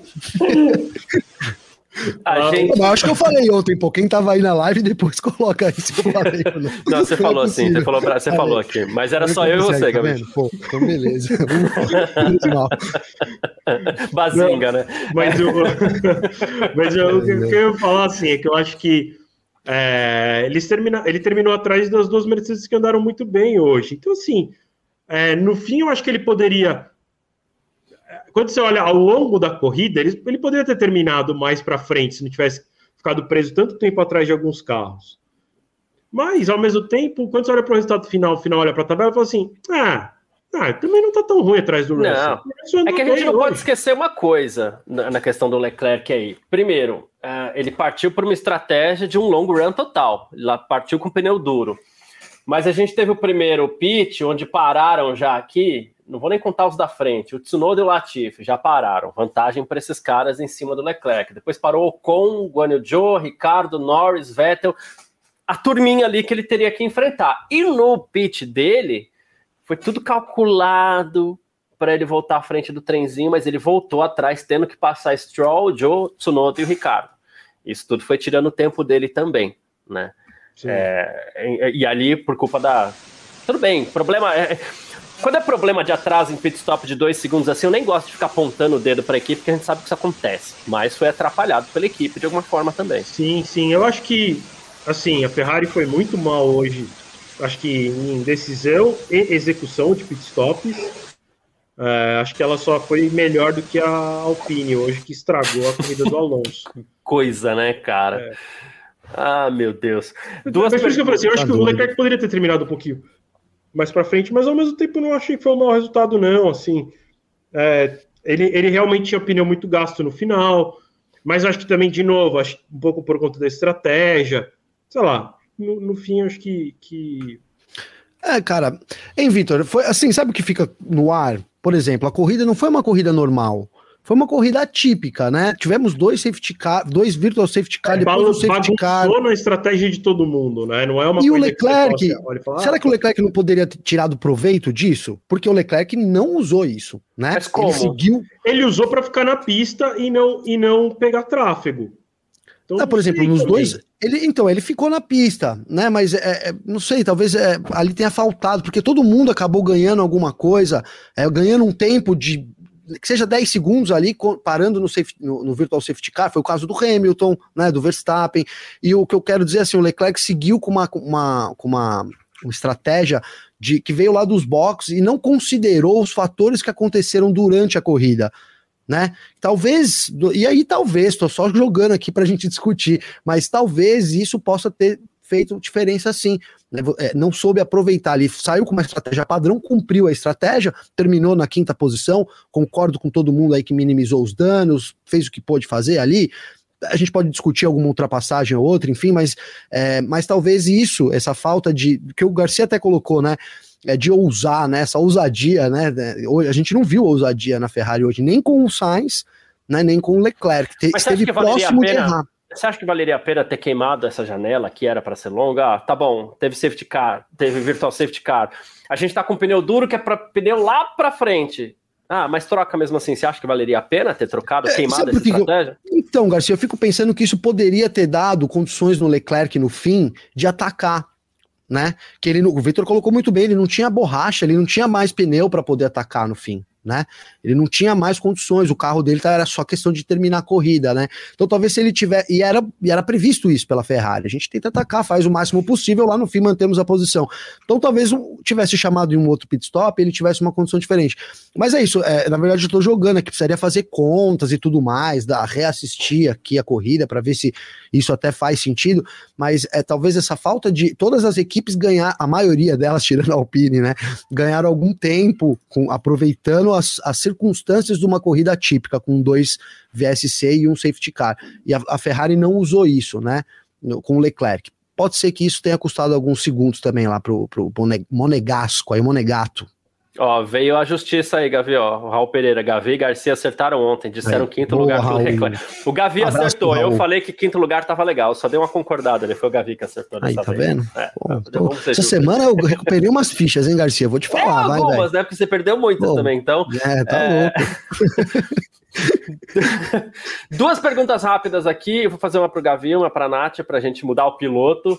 Uh, William Conrado, Gavi, fala sério, é, vocês acham mesmo que tirando o Leclerc tem mais alguém que pode dar um calor para o Max esse ano, caso ele mantenha essa sequência, assim, clubismo, clubismo torcida? Eu acho que tem o Leclerc, hein? Tirando, tirando é, é, na, na atual circunstância, na nem atual. o Leclerc. Né? É. Nem o Leclerc, né? Acho que o, o Verstappen tá tranquilo aí. E sabe o que é o que dá mais, assim, mais medo né? Que parecia que ele sabia disso desde a primeira corrida, né? O jeito que o Verstappen vem se portando com a relação com o Leclerc dentro da pista e fora dela também, parece que ele já sabia assim que ele não teria um grande adversário logo no começo. A gente até falou, ó, oh, pô, o Verstappen tá estranho, né? Mais maduro. Aí ficam usando vários adjetivos aqui, mais maduro, o título fez bem, enfim. É, já sabia aí que, que seria fácil. Eu acho que, cara, depois dessa corrida, é, a gente viu aí que o Leclerc com um carro pode dar um suadeiro no Verstappen. Acho que se o, o Sainz tivesse um carro bom, ele é um dos pilotos que pode dar, o Hamilton também. Acho que o Russell também, mas tirando isso em, em, com carros competitivos, né? Esses são os pilotos que eu acho que poderiam lutar com o Leclerc. É, mas para mim o restante aí tá, tá longe. Claro, cara, se mudar o carro, muda tudo, mas o Verstappen tá um pouco à frente, sim, da, da, da maioria dos pilotos aí, e principalmente também do Leclerc em termos psicológicos, né, cara? Acho que depois dessa Barcelona, Mônaco, puta, Mônaco foi de novo, né, cara? Entendeu? Azerbaijão, aí agora Canadá. Rapaz, olha, tá? A cabeça do Leclerc deve estar desse tamanho dentro daquele capacete lá. Então, isso pesa muito, né? Força G ali balança mais ali. Então, acho que isso tá fazendo diferença também. Com o porpoise da Ferrari, então, nossa. é, Nath, a Juliana Miahara perguntou, e ela perguntou duas vezes já aqui. É, ela falou assim: as críticas ao Sainz são justificáveis. Eu não sei se ela está perguntando das críticas que o Sainz sofreu até agora, ou de algumas críticas que eu já vi, inclusive aqui no chat, na internet, aqui, aquela vasculhadinha que a gente dá, né? De pessoas achando, tá vendo? Ah, o Sainz não, não tá lá para bater o Verstappen mesmo, não sei o que. Então, você pode falar no geral, pode responder como você quiser, mas a Juliana Miahara tá perguntando se são justificáveis as críticas ao Carlos Sainz nesse momento. Assim, eu acho que uma parte é justificável, afinal, ele está no melhor carro, está na melhor, melhor carro, né? É tão subjetivo isso, mas ele está num carro competitivo de ponta com chance de título. E ele cometeu alguns erros em algumas corridas, deixou um pouquinho a desejar, e então, ok, esse tipo de crítica é justificável. Mas a gente também não pode tratar ele como se fosse o Latifi da Ferrari. Porque tem gente que fala, não, porque o, pro, o problema da Ferrari é aquele, aquela pecinha entre o banco e o volante. Não, porque o Sainz da Ferrari, o que, que ele tá fazendo lá? Assim, quantas corridas, faz quantas corridas que o Leclerc não vence? É, por que, que o Sainz está deixando a desejar e o Leclerc não? Ok, o Leclerc abandonou por problema no carro, mas o Leclerc também errou. A Ferrari, ok, também errou com o Leclerc, mas eu não vejo ninguém comentando isso dele. É, eu sei que os dois estão assim, completamente diferentes, eu sei o que o Leclerc está entregando bastante e tudo mais, mas eu, eu não acho justo tratarem o Sainz como se ele fosse um piloto horroroso, sabe? Ele está em quinto na classificação com três abandonos. E está atrás do quê? Da, da melhor dupla atualmente, que é Max Verstappen e Sergio Pérez, do Leclerc, que já venceu corridas, e do senhor consistência, que é o, o George Russell. Então, assim, eu A acho que o Sainz é, exatamente, o menino de ouro. É, então, assim, eu acho que ele deixa a desejar assim, em algumas corridas, mas eu não acho que ele seja esse piloto horroroso que todo mundo está pintando. Boa. Acho que, acho que é basicamente isso mesmo, né, é, Fitor? E eu, eu gosto desse ponto, que esse destaque, esse recorte que a Nath faz aí. Ele tá em quinto, apesar de tudo, né? Sem dúvida. Eu estava até olhando o campeonato aqui para ver a diferença de pontos entre ele e o Leclerc. E, assim, a diferença de pontos entre ele e o Leclerc é menor do que a diferença do Leclerc para o Verstappen. Então, assim, ó, É menos de 20 uma vitória. É, 24 pontos de diferença. Então, é, sei lá. É, eu concordo com a Nath. Estão olhando muito para o Sainz, mas precisavam olhar para o Leclerc também. Né? Assim, sei lá. É que, é que espera-se muito do Sainz, mas ao mesmo tempo eu enxergo ele como um segundo piloto também. É, de novo, uma, o contrato mais longo da história da Ferrari não foi feito entre Ferrari e Schumacher. Foi feito entre Ferrari e Leclerc. Então existe uma aposta muito grande da Ferrari é, em cima do Leclerc. Para mim, qualquer outro piloto que for correr ao lado dele é segundo piloto. Então, a gente está falando de um segundo piloto que está andando próximo do, do, do seu companheiro, né? Já que, porque se a gente fosse fazer uma conta, se o Leclerc tivesse ganhado todas e o Sainz terminado todas em segundo, a diferença seria bem maior do que essa. São só 24 pontos. Né? A diferença seria uh, 7 vezes 9, uh, 63. Seriam 63 pontos se, ele se o Leclerc tivesse ganhado todas e o Sainz terminasse todas em segundo. Então, é, o, o Sainz está fazendo um papel que poderia ser melhor? Poderia. Eu acho que sim. É, mas a gente também precisa olhar e falar de Charles Leclerc. Boa. É, e tem críticas ao Leclerc, você, Vitor? Eu não posso falar mais mal do Leclerc, né? Eu já dei minha cota de falar mal do Leclerc, né? Poder que... a gente pode. Não, assim, eu. Cara, na verdade, tipo, eu não tenho uma crítica ao Leclerc. Eu acho ele um piloto bom. É isso. Ele não é um Hamilton. Ele não é um Alonso. Ele não é o Verstappen. Cara, o pessoal vai cair matando assim ele aqui é em cima de mim. Que só é, pra mim. O pessoal vai cair matando em cima de mim aqui, fiquem à vontade, mas é que eu tô algumas etapas para falar isso, né? É, ele não é nenhum Russell, nenhum Norris. Nem o Russell. Falta, falta sal pro Leclerc, cara, falta tempero. Você tem não razão, é. Garcia, na minha opinião também. Ah, ele, para mim, não é nem um Norris, nem um, nem um Russell. É isso, os caras têm mais cara de campeão, ou não, né? Eles podem não ser campeões por conta do equipamento, mas assim, eles têm mais personalidade e para mim parece até que mais vontade de vencer, mais fome é. de vitória, mais fome de título do que o do que o, Também do acho. Leclerc.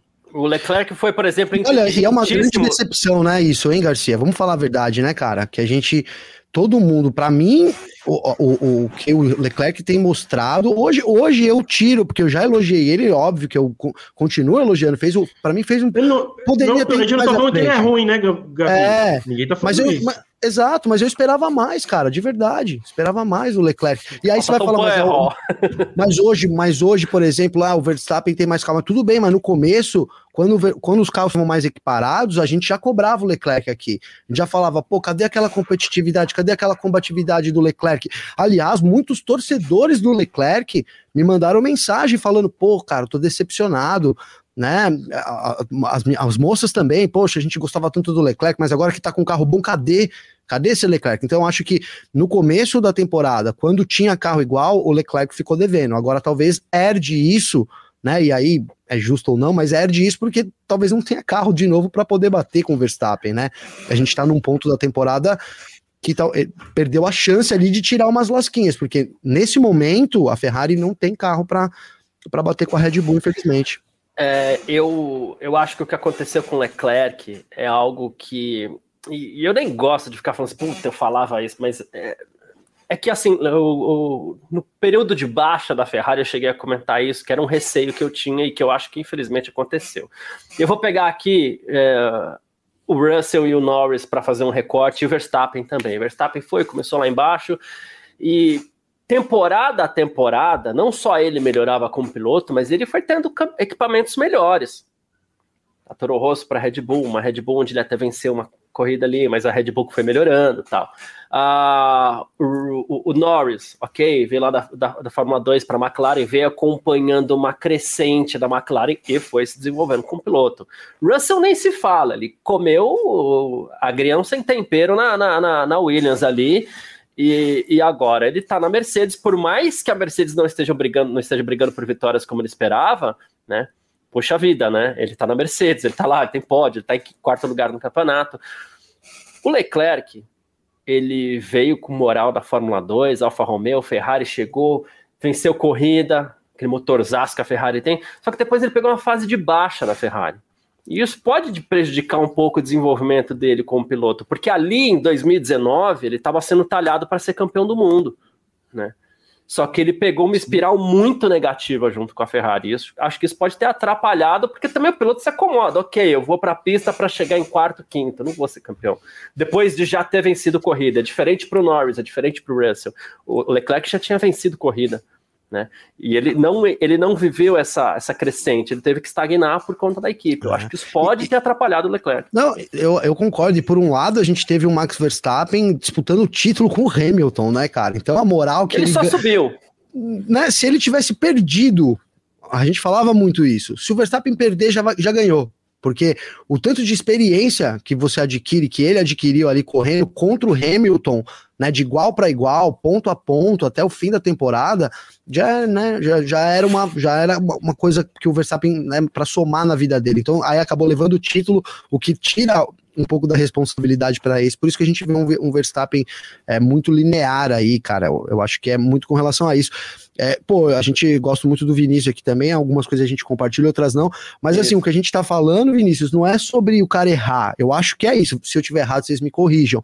É assim, ele errar, tudo bem. E na verdade, o cara não errar tá meio que fazendo a obrigação dele. Né? A gente tá falando de brilhar, né? De brilho do campeão, né?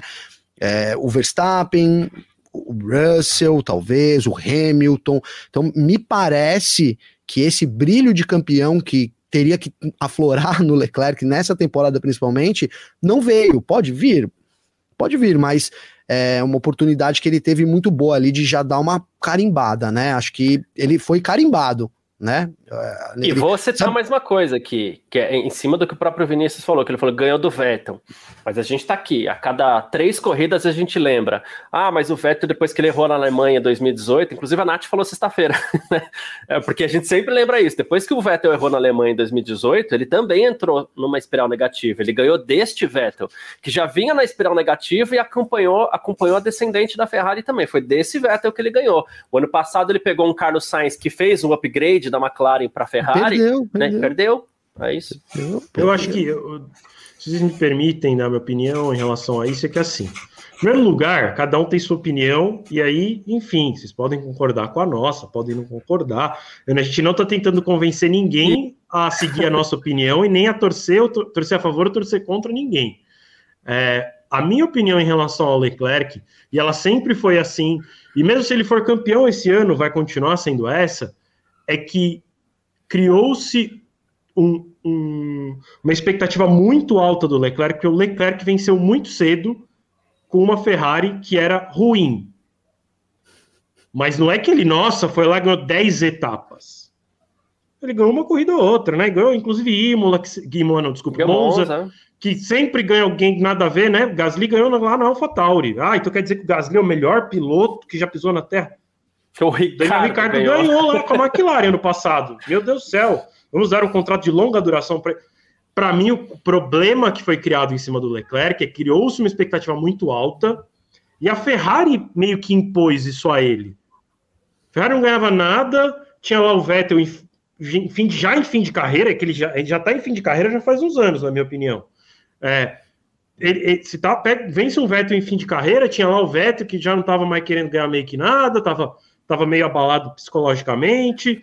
É, e a Ferrari sempre foi muito dura com ele, inclusive, para quem assiste o Drive to Survive lá no Netflix, na, na, na, naquela última temporada dele de Ferrari, ele tomou várias da Ferrari, assim, meio de graça. Eu lembro, que tem uma clássica, acho que foi inclusive em Monza mesmo, que ele faz uma piada, sem brincadeirinha, bobo, fala, ah, a gente não tá aqui para brincar. Quando você ganhar, você começa a brincar.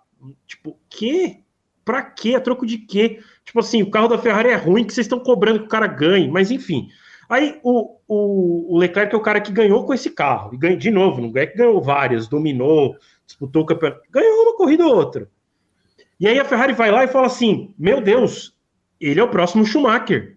Vamos fazer um contrato longo com ele. E, na minha opinião, ele não é o próximo Schumacher. Ele não é o Alonso, ele não é o Hamilton, ele não é o Verstappen. Ele é um baita de um piloto, muito bom, mas ele, para mim, não é aquele piloto tipo que é que se Meu prometia. Deus do céu, acima da média completamente, assim. Ele é um ótimo piloto. Se ele tiver um bom carro, ele vai ser campeão. Se ele tiver um carro médio, talvez ele seja campeão. Para mim, ele não é um piloto que me anima. Que é, ah, pô, aquele... o que estava me animando no começo da temporada não era o, ah, o Leclerc vai ser campeão assim. Pô, olha, a Ferrari tá voltando. Ah, que legal, tem uma equipe que é além da Mercedes e da Red Bull. Era isso. Agora, o Leclerc não me anima muito, tipo, vamos dizer, caramba, o Leclerc... ele me animou, ele, ele me iludiu um pouquinho lá no começo também. tipo assim, putz, será que vem um cara aí? Aí depois você começa a ver que, ah, é um bom piloto, mas não é que vai fazer um milagre. Mas sei lá, é a minha opinião.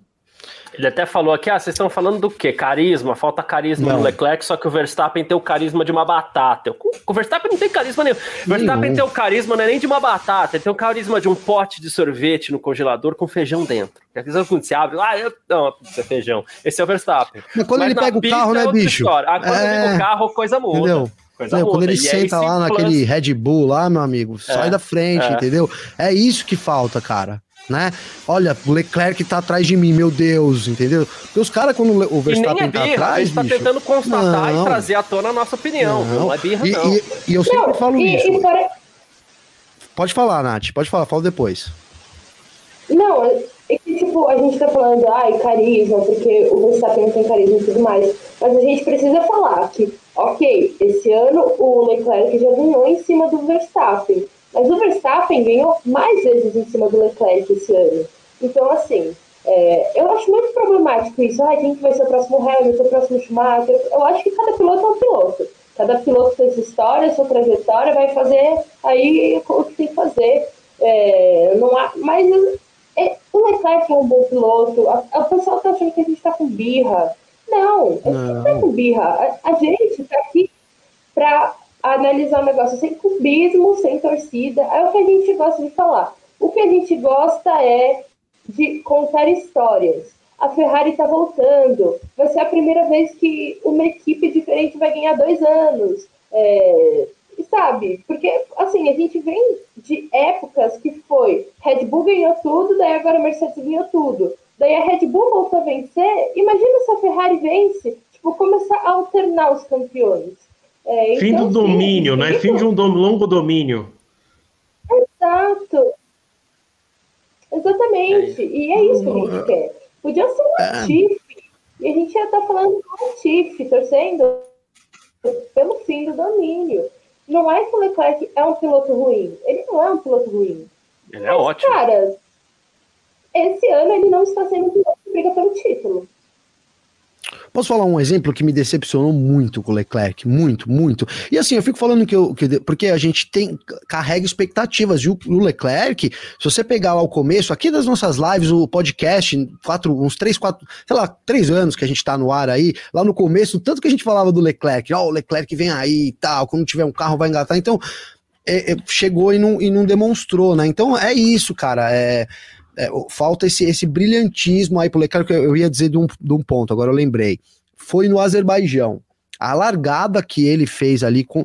com tudo bem, cara. É, poxa, o que, que ia fazer? Ia bater? Não tô falando, tô falando pra ele bater o carro. Mas dificulta, pô. Tá, rela, vai, encosta, trisca. Né? Não bate, mas trisca ele, o, o, que, que ele imaginou que o Pérez ia fazer ali, cara? Eu achei uma largada muito apática. Então, eu acho que esse, esse, esse, ele é muito apático. E aí não me agrada. Aí amanhã ele vai ser campeão, então que bom. Mas agora que ele tá no destaque. Apático que... na pista, né? Ninguém tá falando assim, pista, ah, lá na entrevista, no Instagram. Exato. Não quero nem saber. É... Sei lá, nem, nem sigo ele. Pouco me importa. É o que eu falei. O Verstappen pega o carro, bicho, e é o Verstappen que vem aí. Entendeu? Eu queria que fosse o Hamilton também, o Hamilton vem aí. Hamilton também. O, o Hamilton Russell... não é o cara que vai bater, mas o Hamilton vai passar, né? É, é isso. É, o, o, Russell, quando tiver, ele vai ser esse, e já é também, cara. Né? Então, assim, o Sainz não é, o Leclerc não é. O Norris pode ser, espero que sim. Né? O Gasly é um outro nome que eu gostaria, que eu acho que é um cara que vai para cima, entendeu? Acho vai rápido. acha que mais ou é, menos. Ele é um Leclerc, ele é um Leclerc. Então, eu acho que ele é um Leclerc também. Aí a gente vê ele ganhar aquela AlphaTauri, a gente fala, meu Deus, o cara é milagroso. Aí vai botar ele para correr com um carro bom, vai ficar andando mal toda vez. É, bom, foi é o que aconteceu ali na Red Bull, mas enfim. Não é, não é, não é falar mal do leque, é, é chamar atenção para uma coisa que realmente era. É, a gente tem aí pilotos, a Ferrari contratou ele para ser o novo Schumacher, isso é muito, isso é verdade, né? Para ser melhor até do que o Schumacher. Acho que ele não tem olha, eu ia dizer 10%, mas não, não tem metade do que tem o, Schumacher em termos de pilotagem aí. E, e aí, se a gente começar a levar para o pessoal, é, em termos de, de tempero, né? Os caras estavam chamando de Jacan aí, Garcia. Aí piorou. aí piorou, mas aí o Verstappen também se iguala, então beleza, ok. Mas eu entendeu? falo de tempero na pista mesmo, cara. Esse daí que na você falou do cara. Né? Não, não, eu tô falando. Eu levei pro pessoal. Pérez, é o tempero. É, Sim. é o tempero. Não, esquece o que o cara faz na, na, na, na entrevista, esquece. Né? O tempero é assim, ele. ele ele até foi inteligente em determinado momento, na primeira defesa dele de, de, de, posição, lá na Arábia Saudita. Na primeira defesa de posição. Só que na segunda, o Hamilton não tinha tomado. Entendeu? Ô, ô, a, Vini, a, a, calma aí, Garcia. Desculpa, né? desculpa. Aqui. Claro. Ô, ô, Vinícius, não desiste da gente, não, cara. Eu também espero que ele, que ele, que ele dê a resposta na pista. Na verdade, é isso que a gente tá falando aqui o tempo todo. Né? Eu não lembro da gente falar que o Leclerc venceu alguma das corridas por causa do carro. Não lembro. Não, também não acho. Não. Braço, ele teve braço, sim, né? Faltou em alguns lugares. E aí, é, cara, a gente tá falando de detalhes, né? São pequenos detalhes. E aí, você tem na temporada, são 20 três corridas esse ano, né? 22 corridas esse ano vão ser. Só que, cara, quantos embates Verstappen e Leclerc vão ter no decorrer do ano, né? Por exemplo, no ano passado a gente fazia uma conta lá, era teve um momento que era 3 a 1 pro Verstappen. Então, se se encontraram de fato oito vezes na pista, sei lá, tô chutando, mas assim, é isso, cara. Então, cada momento de encontro é, vale pontos, cara. É ponto para um, é confronto direto. É ponto para um e menos para o outro. Então, a, a, cada vez que isso acontece, e cada vez que o Verstappen mina o Leclerc, que foi, né, não me lembro agora, né, de, de, uma grande ultrapassagem do Leclerc sobre o Verstappen. Uma ultrapassagem lembro... pela liderança no campeonato vale 14 pontos, cara, porque é 7 pontos é que isso. você ganha e 7 pontos que você tira do cara, né? Perfeito, então, cara. Então, assim, fora moral, Miami, fora moral. Miami ele teve chance. Sim, sim. Não aconteceu sim. nada? Então é isso, cara, né? É, é, a gente cobra isso. Eu cobro. Eu, eu, se eu tivesse batido, é, eu ia falar, pô, talvez esteja exagerando, mas eu não ia cobrar aqui combatividade, né? Que é o que a gente tem cobrado na maioria das vezes. É dividir a curva, né? E eu, assim, cara, e, e, vocês me falaram ali do Bottas, eu até falei, pô, legal ali, não dá para dividir duas curvas e tal, na, na, no Muro dos Campeões. Mas aquela hora que ele espalha sobre o Ocon ali também, polêmica mesmo. Se fosse o Verstappen, ele tinha passado, ele tinha atacado o Ocon lá no muro, mas ele tinha passado e não tinha ido para fora da pista cedido posição coisa nenhuma. Falei. É, então. É, mas é, ele tinha feito isso. aí- Ele já tava meio carro na frente, ele ia botar pra direita, o cara que freasse, entendeu? E acabou. Então é isso, cara. Né? O Schumacher era um pouco assim também. Quem era assim era o, o Prost nem tanto. Eu ia falar, mas o Prost era um cara mais cerebral, nem tanto assim, né? E foi um grande campeão também, então não impede do, do Leclerc ser um grande campeão é, Por também. isso que eu falei, eu acho que ele até Né? pode ser campeão, ele vai vencer corridas, mas é que eu acho que ele não tem. Na pista, ele não tem aquele. Ele não bota medo em ninguém. Isso não quer dizer que ele não vai vencer. Porque se ele também largar em primeiro e ninguém conseguir chegar nele, mesmo sem botar medo em ninguém, ele ganha. Verdade, verdade. Então é muito isso. Mas, poxa, vamos lá, vamos torcer. Todo mundo torcendo pro Leclerc ficar bem. A gente vem falar bem do Leclerc aqui de novo. Eu sabia que isso ia dar, isso ia dar problema. É, gente, de verdade. É o lance das opiniões mesmo, a gente. Mas Exato, enfim. é. Mas obrigado. É até legal que o pessoal é, interaja bastante com a gente. Mas, ó, o que o Rodrigo Sim. Rodrigues acabou de falar, eu vou concordar com ele. Cara, eu acho que. Aí eu falo volta ele isso tá todo andando- sábado. É, vamos uma lá. vo- Em uma volta ele tá andando mais que todo mundo, assim, Mais que tranquilo. todo mundo. Tranquilo. E o- e eu não acho que o carro da Ferrari é o melhor, não. Eu acho que ele tá fazendo diferença. É. Ele, É ele, ele tem feito belos milagres mesmo, o Leclerc. O problema, É. o problema na corrida é que por isso que eu falo assim, acho que o problema é, é como ele é. Não sei, eu não sei encontrar uma palavra, mas é isso assim. No, no Qualify ele não precisa botar medo em ninguém para ganhar. O Qualify ele tem que ser rápido. Na corrida ele precisa botar um pouco de medo. E acho que ele não bota medo. Entendeu? É tipo isso. O É, Cutter não foi campeão, não, tá, gente? Então isso que eu ia falar. Eu chamei aqui o Coulter, eu ia falar, mas que ano que o Coulter foi campeão, gente? Talvez Não ele foi, tenha né? confundido normal. Talvez ele tenha falado do, do Damon Hill, não sei. Mas ó, o Rosberg não É, botava medo em aí pra ninguém. gente. E foi É. campeão. Ele foi campeão. É, isso. É, nada impede de ser campeão. É isso. É, o cara não precisa ter cara de, de James Hunt, não. Ele pode. É. É Beleza. que eu gosto de pilotos que dão, que botam medo, por exemplo. Por isso que eu falei, é a minha opinião. Não tô É. dizendo que por, porque o Rosberg- Victor falou, o Leclerc nunca vai ser O campeão. Rosberg dava medo no. O Rosberg botava medo no Hamilton.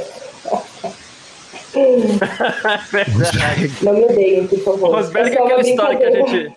É, a gente já brincou uma vez aqui que o Rosberg vai. é, ele tem a mentoria dele lá, né? Como vencer heptacampeões do mundo, né? Porque ele venceu o Schumacher e venceu o Hamilton. Foi um ano só, perdeu vários, mas venceu, né? Então ele tem a mentoria dele lá. Né? Ah, Essa mentoria é boa, hein? Quem, quem andou comprando, é, lembra que ele ficava falando lá? Era o Bottas, né? Ó, Bottas, você precisa fazer isso, o comprar, quê. é isso. O Verstappen que ignorou foi quem conseguiu vencer, né? Isso aí. Daqui a pouco aparece. Dizem que esse curso do Rosberg tá lá no Hotmart, lá para quem quiser, né? Enfim. É, É, Bom. master, é Masterclass, né? Que ela chama lá fora. é o isso. Hotmart do gringo é o Masterclass. Boa, Masterclass, boa. Ah, rapidinho, gente, vamos tentar ser bem rápido aqui mesmo. Falar do da corrida do Alonso, né, Vitor? Pô, que chato, né? Porque uma coisa que eu percebi de ontem para hoje é que as pessoas se empolgaram bastante com esse segundo lugar do Alonso no grid, né? E aí é, foi tudo por água abaixo, muito por conta da Alpine.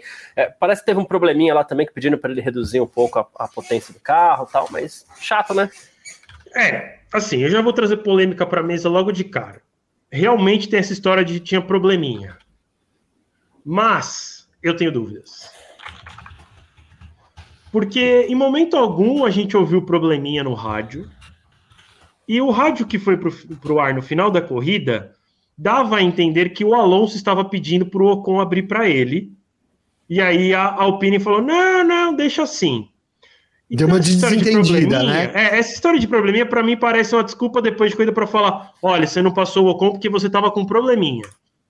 Porque assim, para mim o que aconteceu foi a Alpine errou na estratégia. Assim. chamado engenheiro, né? Exato, Engenheiro. tipo, Uhum. o Alonso, quando entrou nos boxes, ele já estava, sei lá, andando a umas cinco voltas, perdendo dois segundos por volta. Então, assim, que estratégia é essa? Que você empurra tanto para frente. Ah, mas é que aí você vai ter mais pneu lá no final. Tá bom, mas tá- você não vai, vai ficar dois segundos mais rápido por volta lá no final. E você tá dois segundos mais lento por volta agora. Assim, eles erraram para mim o básico. Então, cara, assim, decepcionante. Eu não esperava o Alonso terminando mesmo assim, nem no pódio, mas para mim o resultado foi muito pior do que o que poderia ser, né? Minimamente ele tinha que ter terminado na frente do na frente do Ocon, não terminou. É, ou assim, para mim ele deveria ter terminado de repente para mim, o Leclerc terminou no quinto lugar, que era onde ele deveria terminar. Mas, dependendo da circunstância, o, o Leclerc poderia até ter terminado atrás do, do Alonso. E nem, assim, Leclerc nem viu Alonso. Né? Então, sei lá, para mim, hoje a Alpine foi meio decepcionante acho que deixou o Alonso aí, coitadinho. Ele criou, acho que, tanta expectativa de ontem para hoje. De novo, acho que ele não, também não esperava ter um baita de um resultado, mas foi muito pior do que o que ele esperava. Boa. É, Gavi, é, eu também eu... não. Eu não acho que era corrida para pódio também, mas também precisava jogar fora, né? Olha, eu, eu achava que não era corrida para pódio, mas no meio ali, 20 voltas ali, foi mais ou menos isso, um pouco, an um pouco menos talvez. Eu achei que talvez desse, cara. Sabe? Ele tava com ritmo bom de corrida. É, quem vinha atrás, acho que era o Hamilton, né? Não conseguia se aproximar de, mais dele. Então, assim, tava estável, cara. Tava estável. É, para mim, a Alpine jogou fora a possibilidade de ter um pódio, né? Não sei se vai ter uma outra possibilidade igual essa é, na, na, temporada, né? E, e, teve um momento da corrida que a Alpine até estava com um ritmo muito bom comparado com a, com a Mercedes, que eu, de, de eu pensar, cara, será que a Alpine realmente vai engatar aí, né? Lembrei do Renolution aí, entendeu? Falei, porra, será que agora vem, né, numa, numa força? Aí eu acho que a, que a estratégia da Alpine, o melhor exemplo foi o Ocon, cara. O Ocon foi quinto, né? quinto colocado. Quinto, o Alonso foi sexto, sexto cara. Perdeu, pô. Ainda falei, lá no grupo eu coloquei, falei, vai perder. A, a, os caras vão conseguir fazer ele perder a posição pro Ocon, cara. E assim, né, meu, põe, bota aí que ele era para ter terminado 20 segundos na frente, pelo menos. Vamos ver quanto que dá ele tivesse terminado 20 segundos à frente, ó. Ele teria terminado aí, vai, teria brigado com o Leclerc lá no fim da corrida, talvez. Já era alguma coisa, pelo menos, né? Boa. E aí, Nath? Pobre Alonso. Cara, eu acho que se o Alonso, sei lá, chegasse no pódio, ele já tava falando que a Alpine ia brigar pelo título esse ano, porque eu amo a, a empolgação do Alonso. Ele é super assim. Mas realmente, sabe, o que a Alpine fez hoje com ele, ele estava bem bravo, inclusive, no final da corrida, mostrou o rádio dele, não ficou nada feliz, o que vocês estão fazendo na corrida e tudo mais. É uma pena, porque por mais que eu gosto de novos vencedores, estava torcendo para o Sainz vencer, para ser mais um novo vencedor e tudo mais, Alonso ficando ali no pódio tinha, é, já é uma baita história, né? Ok que ele conseguiu o pódio ano passado, mas um pódio de novo ano. Acho que a Alpine estava contando que ia ter chuva, porque o Alonso andou muito bem no sábado, né? Andou muito bem ontem porque o TL3 e a classificação foram com chuva. Então eu acho que a Alpine ela agitou tudo para chuva, daí não choveu hoje, e eles pensaram, e agora o que a gente faz? Se via. E, e foi isso, sabe? Mandou o Alonso se virar na pista. Boa. É isso. Bom, vamos para o nosso para a nossa votação de sempre aqui. E aí a gente faz na ordem de chegada aqui. Na verdade, já tinha invertido tudo aqui, mas Vitor, Nath e Gavi Vitor, para você, piloto do dia. Cara, para mim, piloto do dia, eu deixa, deixa, deixa eu dar uma pensada aqui, porque eu tinha decidido, mas depois eu fiquei com um pouco de dúvida. Cara, eu acho que hoje eu vou dar pro, pro, pro Verstappen, cara, que assim, mais uma vez foi, foi dominante. É, eu acho que assim, eu, te, eu tenho uma. Eu, de, essa etapa eu termino um pouco. Na, eu fiquei na dúvida também na outra. É, essa etapa eu termino um pouco na dúvida com, com o Leclerc, que fez uma boa de uma escalada, eu acho que foi bom. É, mas poderia ter sido um pouco melhor. Acho que não por culpa dele, de novo, né? Acho que o motor não quebrou por culpa dele, então não foi por culpa dele que ele largou lá atrás. Não foi por culpa dele que a Ferrari errou nos boxes. É, então, assim, para mim ele fez uma ótima corrida hoje, mas ainda poderia ter sido um pouquinho melhor. É, mas hoje eu vou, eu vou com um vencedor que, que foi dominante pela primeira vez no ano, né? Assim, dominando dominando o treino livre de sexta-feira, que ele não, não dominava. Fez pole, que também fez poucas esse ano. E aí hoje ele teve uma corrida que, por um instante, assim, no meio da corrida eu achei que ele ia acabar perdendo, que acabar virando para o Sainz por conta da estratégia da Red Bull, né, que parou ele muito cedo, né, decidiu parar ele na, lá na, no, no, primeiro virtual safety car, e aí o Sainz não parou e aí acabou ficando nessa dúvida. mas no fim acabou que deu certo. É, ele, ele conseguiu manter o Sainz atrás sem deixar chegar é, o suficiente para passar. Então, acho que para mim assim, sem nenhum, nenhum grande como para mim foi no Azerbaijão, sem nenhum grande, meu Deus, que grande piloto do dia, o piloto do dia hoje é o Verstappen por ter vencido. Boa. Nath, para você, piloto do dia? Foi o Yuki Tsunoda que causou o safety car e, e, e Não, brincadeira. Eu tava entre o, o, o Leclerc, só que daí falaram aqui o Guanyu Joe, Joe Guanyu, e, e eu acho que vai ser ele. Ele fez uma corrida bonitinha, ele terminou nos pontos, ficou bem. Então eu vou, eu vou no Joe. Porque, ah, o Verstappen ganhou de ponta a ponta, sabe? Não, não teve um, uma pressão real, de fato e tal. Então, eu não acho que ele mereça. Boa. Gavi, piloto do dia para você. Eu sempre volto, né? Tenho, vou criar a historinha aqui, ó. O Verstappen ganhou. Ele poderia ser o piloto do dia, mas não foi mais que obrigação. Corrida fácil que tinha para ganhar, então não vai para o Verstappen. Sainz, ótima corrida, eleito piloto do dia, não fez mais que obrigação, terminou em segundo com a Ferrari que tinha que fazer. Leclerc ganhou 32 posições, com o único carro que anda no grid, não fez mais do que obrigação também. Então, para mim, vai para o Hamilton. Tava louco para votar no Hamilton, uma baita oportunidade para mim votar no Hamilton é hoje. Cara, acho que o Hamilton. Já tinha votado fala... no Azerbaijão, hein? Tinha, tinha. E com essa promessa aqui, falado assim, ó se o Hamilton entrar de novo nessa onda aí, segura ele, viu, cara? Com, principalmente com, com, com o Russell. Acho que isso pode. E, e, é, seria muito legal, né, cara? Assim, brincadeiras à parte, seria muito legal a gente ter uma dupla da Mercedes de volta no campeonato. Então, acho que isso pode ser um fator decisivo para o Hamilton, né? Como uma vitória para Sainz também poderia ter sido, mas. Então é isso, tô falando aqui do piloto do dia, para mim vai pro Hamilton aí, porque é, fez o dever de casa também, mas conseguiu sair de uma, de uma, de uma pior. E outra, como vocês bem repararam, é, não teve mãozinha nas costas, né? Não doeu as costas dessa, nessa, nessa semana, não doeu, né? E ele tava sem piercing, hein? Mandei para você a foto, Garcia. Mandou não mesmo, falou nada, mesmo. tirou os piercing. Mas do nariz estava. Então, do nariz estava. Da orelha aqui ele tirou todos. É, eu vou, antes de votar aqui rapidinho, eu não vou polemizar sobre isso, a gente já tá, não vou mesmo, né? Mas é, nem vou falar sobre porpoising aqui hoje, porque de tanto que a gente falou, é, a gente deu voz aos pilotos nessa semana. Né? Os pilotos estão reclamando do porpoising, a gente vem de trás aqui, porque realmente é muito ruim, né? Mas aí o cara vai pro pódio, diz que não tem nem dor nas costas mais, que tá jovem de novo e não reclamou do porpoising. Achei isso meio que um né? pódio não faz, hein, Garcia, na vida da pessoa? Olha aí. Então, já eu tô que precisando de mais, pódio, a gente também não precisa dar voz para ninguém, pronto. Que eu é já assim tentei de resolve. tudo aqui, Garcia. É remédio, é, é, é pilates, eu tô precisando de pódios, cara, é isso. Aí é. vai resolver aqui a dor pra na você, Para você resolver o, a sua dor nas costas, vai pro GP do Canadá lá, aqui, ó, numa Mercedes que passa. É, mas não na classificação, classificação é curtinha, você dá 20 voltas. Tem que ser a corrida inteira, dando 70 em sequência, que é aí que passa dor nas costas. Se você fizer só a classificação, você vai sair assim, ó.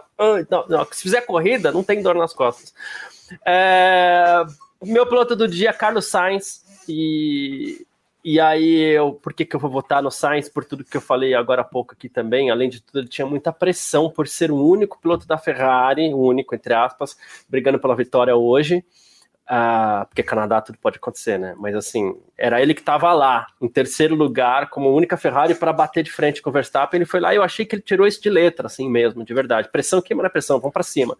E no final, ele estava ele tava atrás do Verstappen. Claro que o DRS ajudou muito ele a se manter próximo, já que ele não conseguiu ser combativo. Mas gostei muito da tocada do, do, do Carlos hoje, meu piloto do dia. E o nosso. Hoje ela não tá aqui. É, eu não sei onde foi parar a não bananinha tá? aqui. Ah, não, não, não, não sei onde foi parar a bananinha aqui. Mas o troféu bananinha, como a gente sempre faz, pior piloto do dia, Vitor Berto. Bom, eu vou, eu vou começar de trás para frente, começar fazendo as menções, menções desonrosas. Eu queria destacar assim, o péssimo desempenho da Haas, que largou com os dois carros no top 10. Nenhum dos dois chegou nem perto. O Magnussen ficou em último, o Schumacher abandonou. Teve a Alpine fazendo uma porcaria de estratégia do Alonso. E teve a McLaren destruindo a corrida do Norris. Né, que o pit stop dele levou acho que 25 segundos, porque eles simplesmente acho que esqueceram os pneus, de levar os pneus para ele, colocaram o pneu errado, aí depois trocaram os pneus. Ah, não, vou colocar médio, não, vou colocar duro. E tudo ele lá em cima do, em cima do cavalete lá. Tentando esperando... parar os dois carros ao mesmo tempo, né? Isso. Vai, vai que dá certo. Isso, exatamente. É... Então, assim, que decepção. É... Mas hoje, para mim, o pior piloto do dia vai para um piloto da McLaren, que é o Daniel Ricardo, que tinha conseguido é, um bom resultado ontem na qualificação. É, pela primeira vez estava andando na frente do Norris. E aí hoje andou na frente do Norris, né? Sim, andou mesmo. Porque o Norris teve problema de 25 segundos no pit stop, senão não sei o que aconteceria. Mas, putz, ele também largou com boas possibilidades e terminou fora dos pontos mais uma vez. Então, para mim, foi uma corrida muito decepcionante para ele apesar de, enfim, as nossas expectativas com ele já estarem muito baixas. É que acho que hoje que tinha chance, ele mais uma vez não abraçou. É que normalmente não tem tido nem chance, né? Ele já nem já larga lá em 15, assim, ah, nem, nem aparece. É isso. Uh, Nath, pior do dia. Nossa, olha, não sei, sinceramente. Sabe, eu, é porque assim, eu ia botar no Latifi, mas o Latifi é meio que um concurso, né? Então, ah, eu vou botar no Tsunoda porque o erro que ele cometeu foi tão banana que vai ser ele o pior piloto do dia. Gavi? Eu, eu, eu tô numa época polêmica mesmo, né? Mas a, eu tive a ideia agora aqui, olhando aqui no coisa aqui.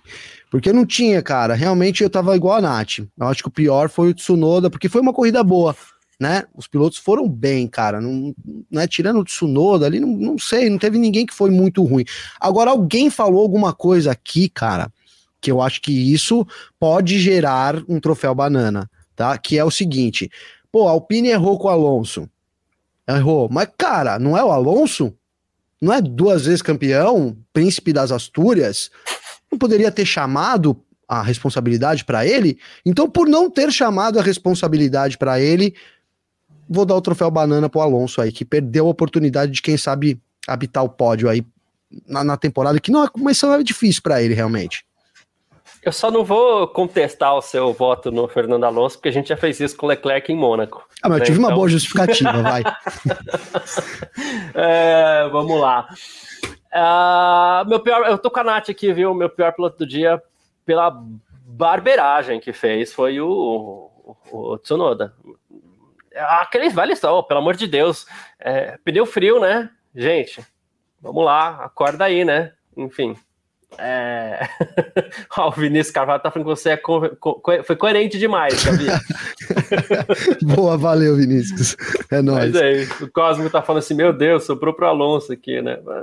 Enfim. Não, mas concorda? Poderia realmente, cara. É uma coisa de se pensar. É que é, eu acho que tem pesos ali, diferentes, pô... mas você seguiu uma linha de raciocínio, tá certo? É isso. É. Perfeito. É, bom, vamos lá. Mas, ó, pessoal, é que a gente não pode voltar em equipe hoje, né, Garcia? Amanhã no podcast e tal é diferente, né? Hoje é o piloto do dia e o Banana tem que ser um piloto também, né? É, Porque amanhã, aí, amanhã é tá mais fácil. De pior, é. Amanhã é, tá mais aí fácil, fica mais né? fácil, é. É, por isso que eu comecei pelas equipes, porque na verdade, se tivesse que dar, daria para equipe, porque equipes decepcionaram. Os pilotos, como vocês falaram, ninguém fez nada de muito verdade, decepcionante, né? mas é isso, a gente tem que votar, a gente votou. Boa. É isso. Diga, Nath. Aparente, aparentemente, Fernando Alonso foi punido 5 segundos e agora caiu para oitavo. Ah, ele caiu para é. oitavo, ok. Já é uma deixa, inclusive, para convidar você para ir, ó, ó, o rescaldo do GP do Canadá, f1mania.net. Daqui a pouco vai estar tá tudo lá, inclusive a causa, né? Porque a gente começa a ficar curioso porque o Alonso foi punido já já, lá no f1mania.net, certo? Nath, obrigado pela sua presença é, aqui no nosso Parque Fechado. A gente volta a se falar agora. Eu sempre esqueço de deixar a tabelinha aberta aqui para eu poder, para não ter que ficar catando milho. O primeiro na, treino na... é primeiro de julho. Primeiro de julho, beleza. Grande prêmio da, de, da Inglaterra, né? E então, dia 1 de julho, sexta-feira, é quando a gente volta a se falar aqui no Parque Fechado. Obrigado, Nath, pela presença, viu? Eu que agradeço, muito obrigada, gente. Foi é sempre um prazer compa com, compartilhar o Parque Fechado com vocês, com todo mundo que está é, comentando. Como o Vinícius falou, a gente tem discordância, mas é isso que faz parte mesmo. É, cada um tem a sua opinião. Exatamente. E, e, bom, eu já deixo vocês convidados para assistir o meu Primeira Curva, que vai entrar quarta-feira, às duas horas da tarde. Hoje já foi bastante polêmico aqui, mas ainda vai sobrar polêmica para entrar aqui no canal do F1 Mania. É, o meu Primeira Curva, às duas horas, 14 horas. É, eu vou arranjar um assunto polêmico para falar, então eu espero que vocês assistam. Boa. Gavi, obrigado, meu irmão. Opa. A gente se fala amanhã no nosso F1 Mania em ponto também, né? A gente se fala amanhã, mano. Obrigado você, agradeço o Vitão, a Nath, todo mundo do chat. Quero dizer pra Gé aqui, a Gé Silva, que é aqui de São Bernardo, a gente troca sempre ideia. Gé, um abraço. Ó, a gente tá tentando ver aí por que, que, que o Deezer não tá rolando e tal. Não, não sabemos, hein, Vitor? Ó, isso aí tá no ar agora. O Deezer não aceita mais nossos podcasts desde dia 19 de maio, aí, segundo a Gé. Então, precisamos corrigir, Gé. Mas enquanto isso, dá pra você ouvir de graça no Spotify, tá? instala o Spotify, porque o Spotify dá para você ouvir podcast de graça. Só enquanto isso, prometo que a gente vai é, consertar isso rapido, rapidamente aí. Cara, é isso, cara. Boa corrida. Na semana que vem a gente não tem GP, então descansamos um pouquinho, voltamos na que outra milagre. semana. É, que milagre, né, cara? Que milagre. e é isso, muito animado, cara. Eu acho que assim, não é pra gente desanimar do campeonato ainda, tem muita coisa pela frente. Acho que, principalmente se tratando aí, talvez, o Verstappen nesse momento, mas assim, a Ferrari pode recuperar ainda. Tem uma Mercedes que vem forte, a gente viu uma Alpine brigando muito hoje. Então, animado ainda pro restante da temporada. E é isso, cara. Quero agradecer todo mundo pela presença aí. É isso, tamo junto, Vitor. Obrigadão também, viu? Valeu, Garcia, valeu, Nath, valeu, Gavi. Mais, mais um final de semana aí juntos. GP da Inglaterra, vamos ver. Será que, que alguém vence em casa? Russell ou Hamilton? A Mercedes dá uma melhorada. Acho que, que ainda é sonhar alto, mas vai saber o que vai acontecer por lá, né? Às vezes chove. É, cara, só para complementar a informação, o Lucas Silva também mandou aqui no chat, só para confirmar, a punição do Hamilton, do, do, do Hamilton, do Alonso foi por conta uh, de fazer zigue-zague na pista para se defender de um ataque do Bottas. Portanto, 5 segundos de punição. Ele cai aí uh, para a oitava posição, como vocês falaram. Uh, daqui a pouquinho está tudo isso lá no Filmania.net, classificação do campeonato atualizada, porque isso sofre uma, uma alteraçãozinha e tudo mais. Daqui a pouquinho está por lá. É, eu vou dar uma olhada no Deezer o que está acontecendo. Eu dei uma olhada aqui, aparentemente está tudo certo, mas não, né? Se do nosso lado está tudo certo, a gente envia os episódios, por algum motivo eles não estão publicando. Infelizmente o Deezer não tem suporte para podcast no Brasil. Então isso dificulta um pouquinho.